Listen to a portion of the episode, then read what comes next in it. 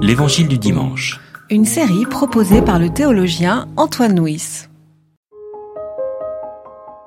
Lorsque le Fils de l'homme viendra dans sa gloire avec tous les anges, il s'assiera sur son trône glorieux. Toutes les nations seront rassemblées devant lui. Il séparera les uns des autres comme le berger sépare les moutons des chèvres.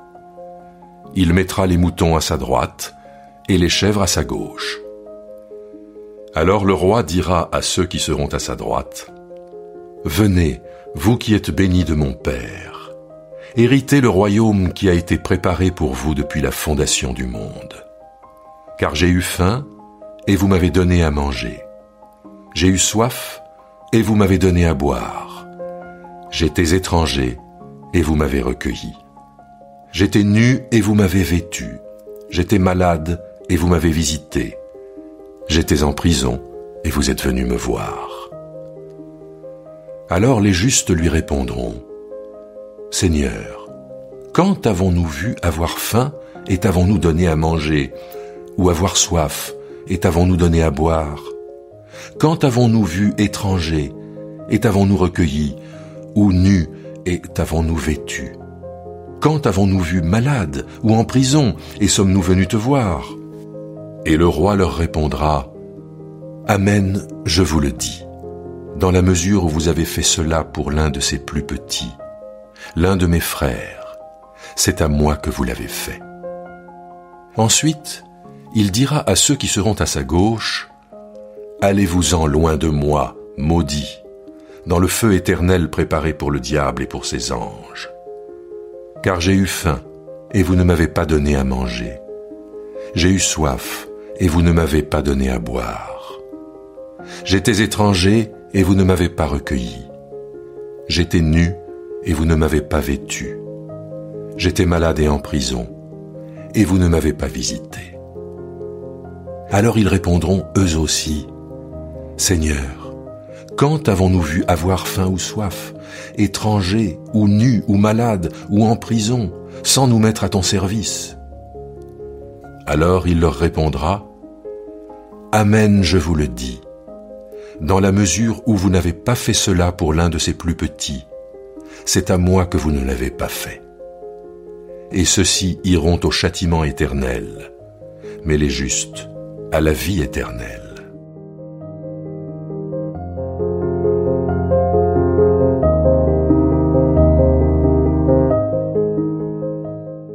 Les trois paraboles de Matthieu 25 donc sont un appel à la façon dont nous devons nous comporter.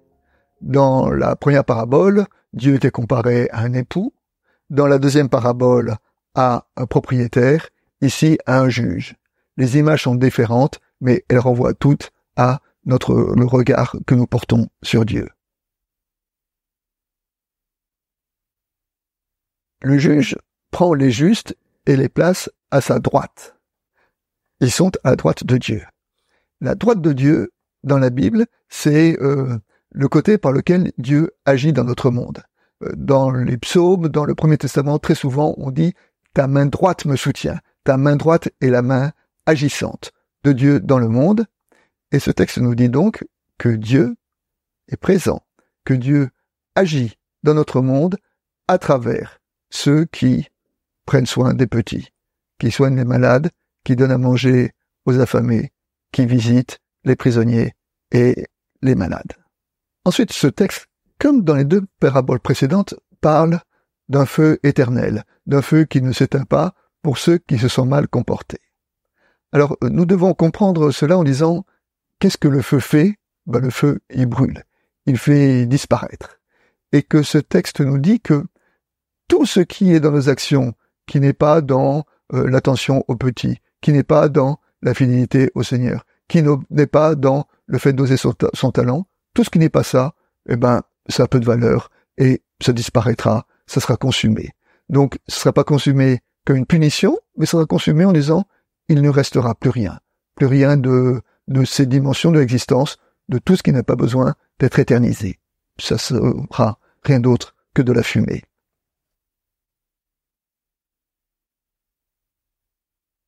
Une des grandes questions de la foi, c'est où est le Christ?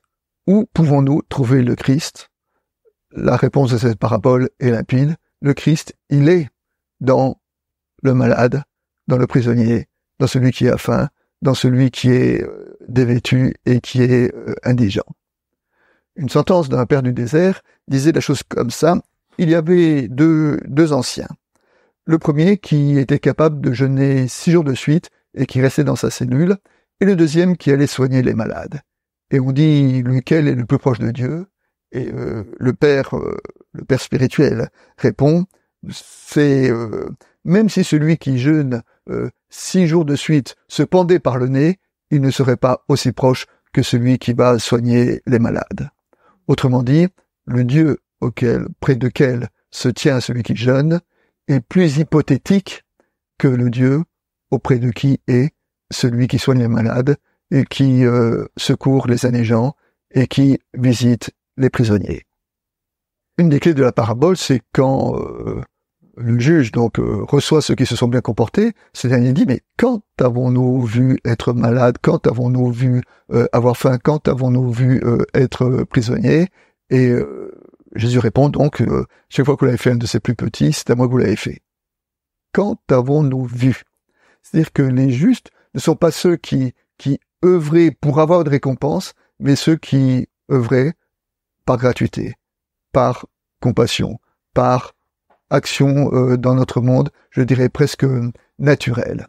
Ce que ce message nous dit, c'est que dans la tradition euh, rabbinique, il y a un peu une opposition entre ceux qui euh, obéissent à la loi pour avoir une récompense et ceux qui obéissent à la loi gratuitement. Évidemment, les seconds sont bien plus honorés que les premiers. Eh bien, la réaction ici de cela, c'est qu'ils sont dans une gratuité. C'est par grâce, c'est par gratuité qu'ils ont pris soin des plus petits. J'ai posé la question tout à l'heure, où est le Christ dans notre monde? Et nous pouvons aller plus loin dans cette question et se dire, où est le Christ en moi? Où puis-je trouver le Christ dans, ma vie, dans ma propre existence? La réponse de la, parabole, c'est, c'est dans ma blessure, c'est dans ma petitesse, c'est dans ma faim que je peux trouver le Christ. Et cela euh, rappelle l'esprit de l'attitude. Lorsque Jésus dit euh, Heureux les pauvres de cœur, euh, heureux les compatissants, heureux les humbles, heureux les persécutés, eh ben, c'est dans la pauvreté de notre cœur, dans notre, dans notre humilité, dans notre pauvreté, que nous pouvons trouver le Christ dans notre histoire. Et comme illustration, nous pouvons relever que, que cette parabole devient un principe éthique, un principe éthique qui, dans le monde, met en avant celui qui est, qui est rejeté, et celui qui est euh, qui est en situation de, de faiblesse. Euh, nous nous souvenons que euh, le texte, le verset du Premier Testament le plus souvent cité dans le Nouveau, c'est le verset qui dit c'est la pierre qui a été rejetée par la bâtisseur qui est devenue la pierre de l'angle. C'est ce qui est rejeté qui devient le plus important.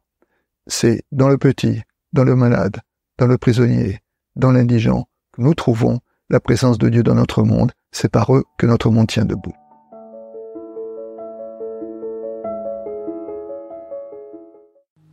C'était L'Évangile du dimanche. Une série de regards protestants. Enregistré par Antoine Nuis. Voix off, Dominique Fano-Renaudin.